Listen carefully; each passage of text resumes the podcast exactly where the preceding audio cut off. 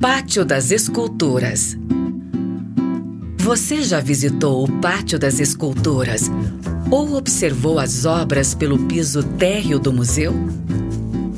Essas obras estão dispostas como em uma linha do tempo da história da arte, começando pelas obras mais figurativas até chegar nas obras mais abstratas e geométricas.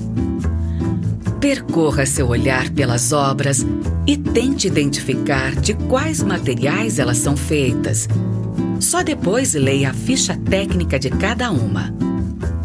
Você as faria com outro material, outra cor, ou ainda daria outros títulos a elas?